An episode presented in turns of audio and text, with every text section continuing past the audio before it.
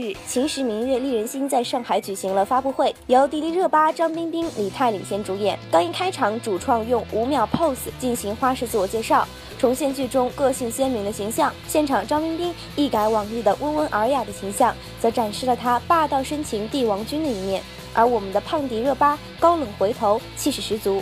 台下粉丝一片震惊脸，这还是我们见过的可爱的小吃货热巴吗？据悉，此前两人就曾在大热电视剧《三生三世十里桃花》分别饰演小狐狸凤九与妖君离静，遗憾未能开启感情戏的篇章。这部在《秦时明月丽人心》中，不仅是情侣档亮相，现场迪丽热巴更是按耐不住那颗霸气反撩帝王的心呐，强吻张彬彬，看的是让人脸红心跳啊！作为一部古装武侠拳斗戏，其中打戏自然是少。不了的，但对于我们的迪丽热巴来说，更有挑战的是内心戏。